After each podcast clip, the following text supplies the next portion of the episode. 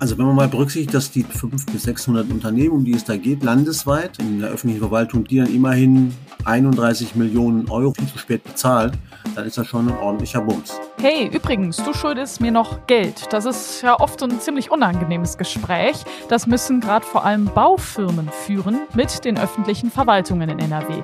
Die bezahlen ihre Rechnungen teilweise nämlich zu spät. Was das bedeutet, klären wir für euch im Aufwacher. Bonn Aufwacher. News aus Bonn und der Region, NRW und dem Rest der Welt.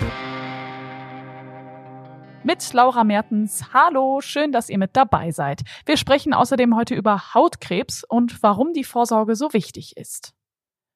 Wir schauen als erstes auf die Meldungen aus Bonn. Die Sanierung des Poppelsdorfer Schlosses verzögert sich. Aufgrund des Fachkräftemangels wird die Sanierung nicht wie geplant bis Ende dieses Jahres fertiggestellt. Die Gerüste werden seit Juli Stück für Stück abgebaut. Als nächstes ist die Seite entlang der Meckenheimer Allee dran, sagt Frank Buch, Sprecher des Bau- und Liegenschaftsbetriebs NRW, der Bauherrin. Der größte Teil der Dachdecker- und Klempnerarbeiten sowie die Sanierungsarbeiten an den Fenstern des Poppelsdorfer Schlosses sei abgeschlossen. Aktuell seien an der Südwestseite bis auf die Dachdecker noch alle Gewerbe Werke tätig, zum Beispiel Steinmetze. Ab Anfang 2023 soll im Innenhof weitergearbeitet werden. Wegen des Fachkräftemangels rechnet die Bauherrin mit der Fertigstellung erst in der zweiten Jahreshälfte. Erst dann stünden auch die Gesamtkosten der Sanierung fest, sagt Buch. Auf der Siegstrecke kommt es im Oktober zu zahlreichen Ausfällen und Veränderungen im Fahrplan. Wie die Deutsche Bahn mitteilt, wird zeitgleich an Gleisen, Weichen und Brücken gearbeitet, sodass es zu Ausfällen, Umleitungen und Schienenersatzverkehren in wechselnden Abschnitten und Zeiträumen im Nahverkehr kommt. Der RE8 hält noch bis diesen Dienstag nicht in Ports. Fahrgäste werden gebeten, die Züge der Linie S12 zu nutzen. Bis Dienstag fallen auch alle Züge zwischen Rheinbrohl und Linz aus. Als Ersatz fahren Busse.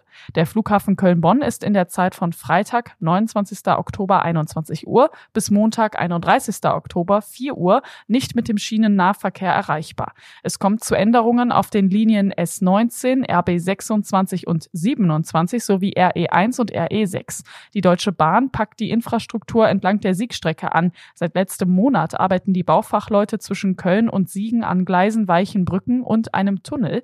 Insgesamt erneuern sie dabei bis Ende des Jahres knapp neun Kilometer Gleis und vier Weichen Weichen. Sie führen auch Instandhaltungsmaßnahmen an fünf Brücken durch. Allein für die Gleiserneuerung tauschen sie fast 15.000 Schwellen und knapp 24.000 Tonnen Schotter aus.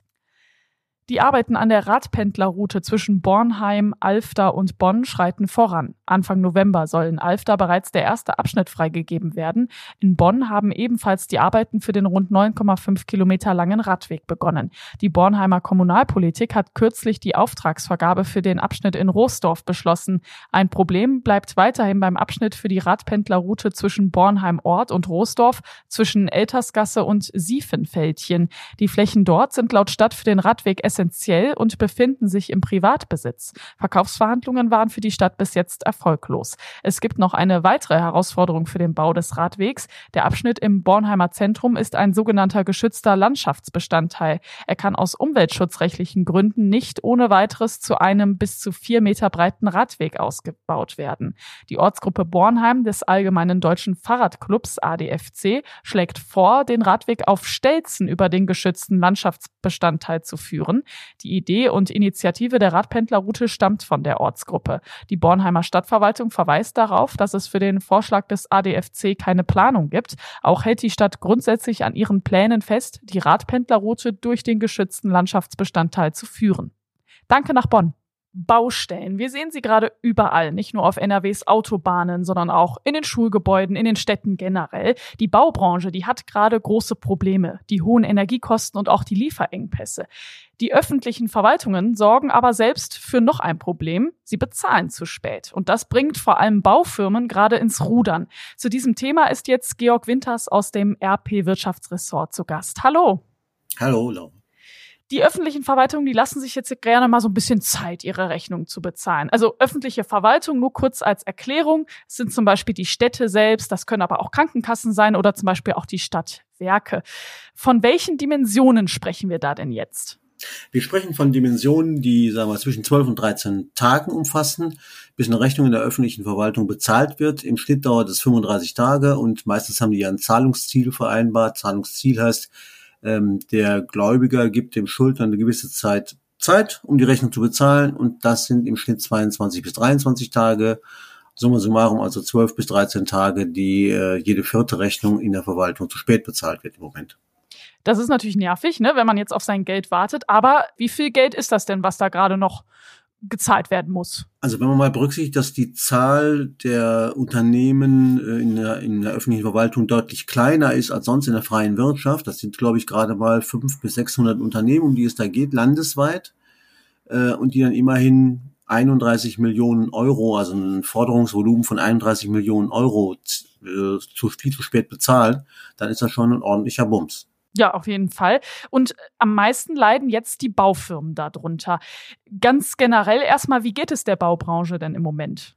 Also der Baubranche geht's natürlich ziemlich schlecht. Ich weiß auch gar nicht, ob die Baubranche jetzt unter den Zahlungsschwierigkeiten oder unter den Zahlungsverzögerungen bei der öffentlichen Hand am meisten leidet, aber sie leiden auf jeden Fall weil natürlich an den Baustellen das Material fällt, weil das Material teilweise zu teuer ist, weil Unternehmen und Investoren Projekte stornieren, da werden große Aufträge dann eben gecancelt äh, und das sorgt natürlich für Probleme. Äh, die haben keine, keine Kalkulation mehr möglich, die müssen natürlich ihre Rechnungen auch bezahlen. Das wird natürlich immer schwieriger, wenn festkalkulierte Einnahmen irgendwann wegbrechen.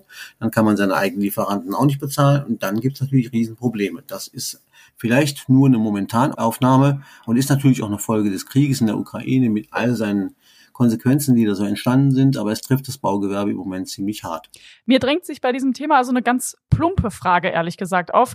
Warum zahlen diese öffentlichen Verwaltungen nicht einfach pünktlich? Also es kann ja nicht so schwer sein. Das ist eine gute Frage. Äh, also zunächst muss man sagen, tatsächlich drei Viertel der Rechnungen werden ja auch noch pünktlich bezahlt. Es ist also nicht alles schwarz in der Verwaltung, es gibt auch ein paar weiße Stellen noch. Ähm, aber diese Diskussion darüber, warum gerade die öffentliche Hand äh, ein schlechter Zahler ist, die gibt's nicht erst jetzt. Die ist schon, ich hätte fast gesagt, Jahrzehnte alt äh, und ist immer wieder eine Frage, die diskutiert wird. Ich kann es ehrlich gesagt auch nicht sagen, warum es da ein Problem ist ähm, oder warum es da das Problem etwas augenfälliger ist als anderswo, aber das ist wirklich nicht neu. Die öffentliche Hand, äh, der wird immer eine vergleichsweise schlechte Zahlungsmoral nachgesagt. Aber den Grund dafür kenne ich ehrlich gesagt auch nicht. Aber das hat natürlich Konsequenzen. Also es gibt ja jetzt zum Beispiel bei den Baufirmen auch die Angst, äh, wir könnten jetzt hier pleite gehen. Ist das berechtigt oder ja. wie sieht's aus? Ja, das ist berechtigt, aber, aber nochmal, man muss sich davor hüten, jetzt nur quasi diesen Bezug zwischen den Problemen der Baubranche und der mangelnden Zahlungsmoral der öffentlichen Verwaltung äh, so ziehen, weil es gibt natürlich auch private Auftraggeber für Baufirmen. Das sind ja nicht alles öffentliche Aufträge, es gibt auch private ähm, äh, Bauvorhaben und auch da haben die natürlich Probleme, weil äh, kleine Baufirmen zum Beispiel natürlich auch auf diese, auf diesen ganzen Boom in der Eigenheim, beim Eigenheimbau gesetzt haben. Und da zum Beispiel verzichten ja viele auch im Moment aktuell auf ihr Bauvorhaben, weil Bauzinsen um mehrere Prozentpunkte gestiegen sind.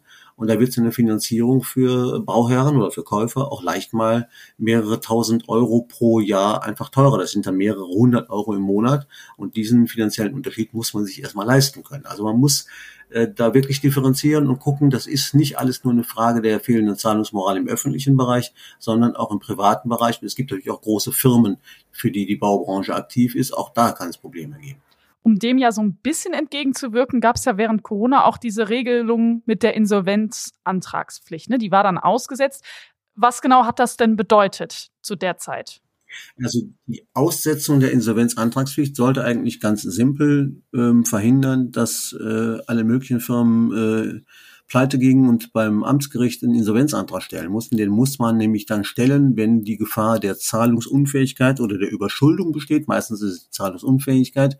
Und weil das natürlich vielen Unternehmen in der Pandemie drohte, weil sie teilweise der Lockdown über Wochen ging, teilweise Monate und sie gar kein Geschäft machen konnten, wären natürlich viele Unternehmen pleite gegangen. Daraufhin hat man vorübergehend diese sogenannte Insolvenzantragspflicht ausgesetzt. Das ist dann, nachdem sich alles ein bisschen entspannt hatte, die Lockdowns dann vorbei waren, hat man diese Insolvenzantragspflicht wieder eingeführt. Aber jetzt sagen viele, äh, wir müssen die eigentlich wieder zurückholen, diese Aussetzung ähm, damit nicht das Gleiche passiert, was sonst ohne diese, äh, ohne diese Aussetzung in der Corona-Pandemie auch hätte passieren können man kann das befürworten, man kann dagegen sein. Es gibt, glaube ich, gute und schlechte Argumente dafür.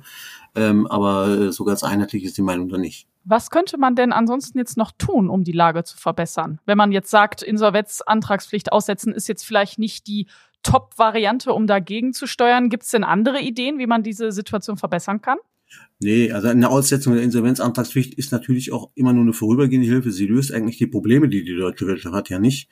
Ähm, wenn ein Unternehmen, das immense Energiekosten hat, äh, wird die auch weiterhin haben und das wird dann auch nicht helfen. Also muss man andere Wege finden, um den Unternehmen zu helfen. Und dazu gehört, eben weil wir gerade die Energiekrise, glaube ich, als größtes Problem unserer Volkswirtschaft haben, äh, muss man jetzt sehen, dass man zum Beispiel die vom Staat versprochene Gaspreisbremse so schnell wie möglich eingeführt kriegt.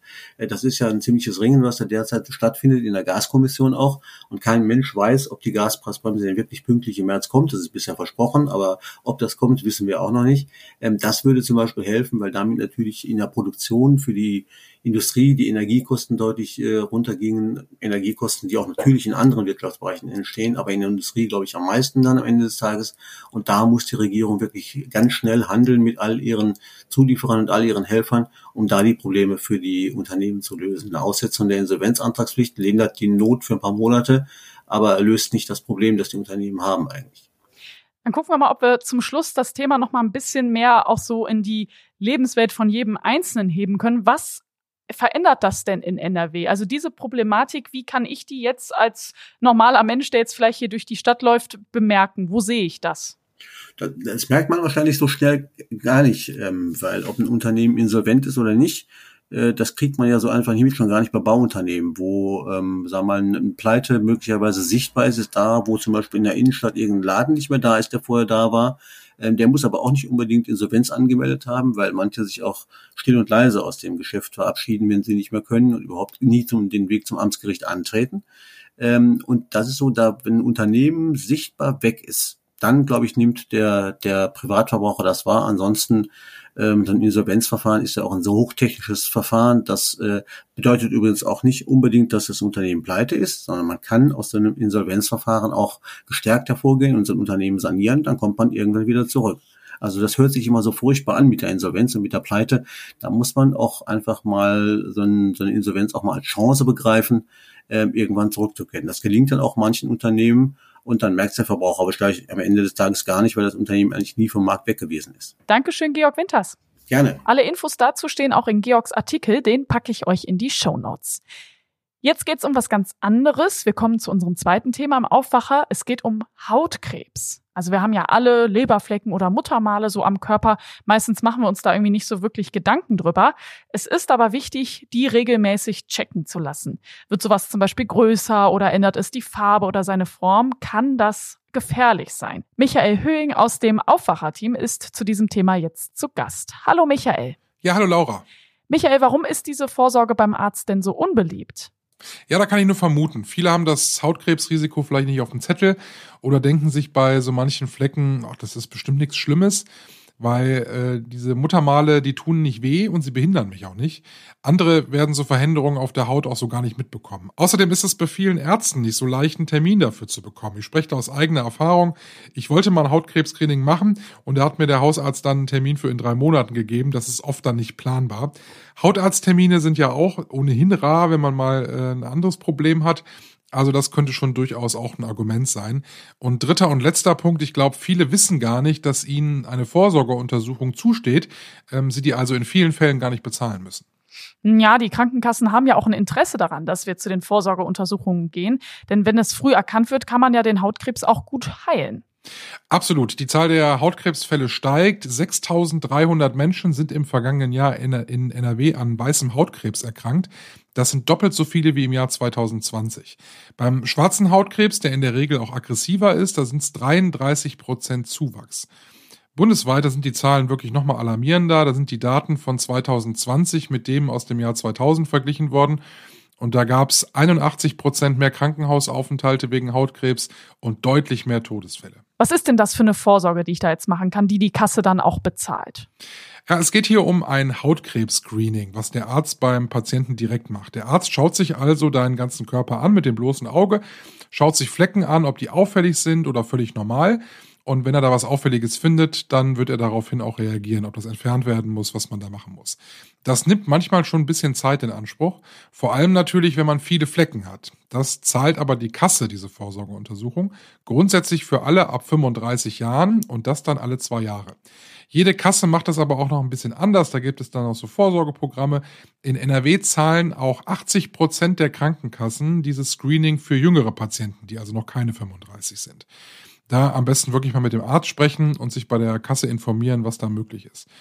Und dann gibt's noch eine Stufe höher, das wird auch gerne angeboten in Arztpraxen. Da bekommt man komischerweise auch häufiger schneller einen Termin. Da wird mit einem Aufsatzmikroskop gearbeitet. Da kann man die Strukturen von Muttermalen also noch viel besser sehen. Das kostet in der Regel auch etwas. Die Preise kennt aber dein Arzt. Das sind dann sogenannte Igel-Leistungen.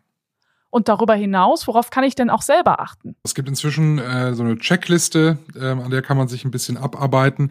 Die ist mittlerweile auch anerkannt international und zwar ist das die ABCDE-Regel. Klingt ein bisschen kompliziert, ist aber eigentlich ganz einfach. Man muss sich mal die einzelnen Flecken am Körper so angucken. Gibt es einen vorhandenen Leberfleck, der wirklich seine Größe, seine Form oder seine Farbe verändert hat? Oder gibt es einen Leberfleck, der juckt und blutet? Dann äh, sollte man auf jeden Fall direkt zum Hautarzt gehen. Dann würde ich mir die restlichen Punkte alle sparen.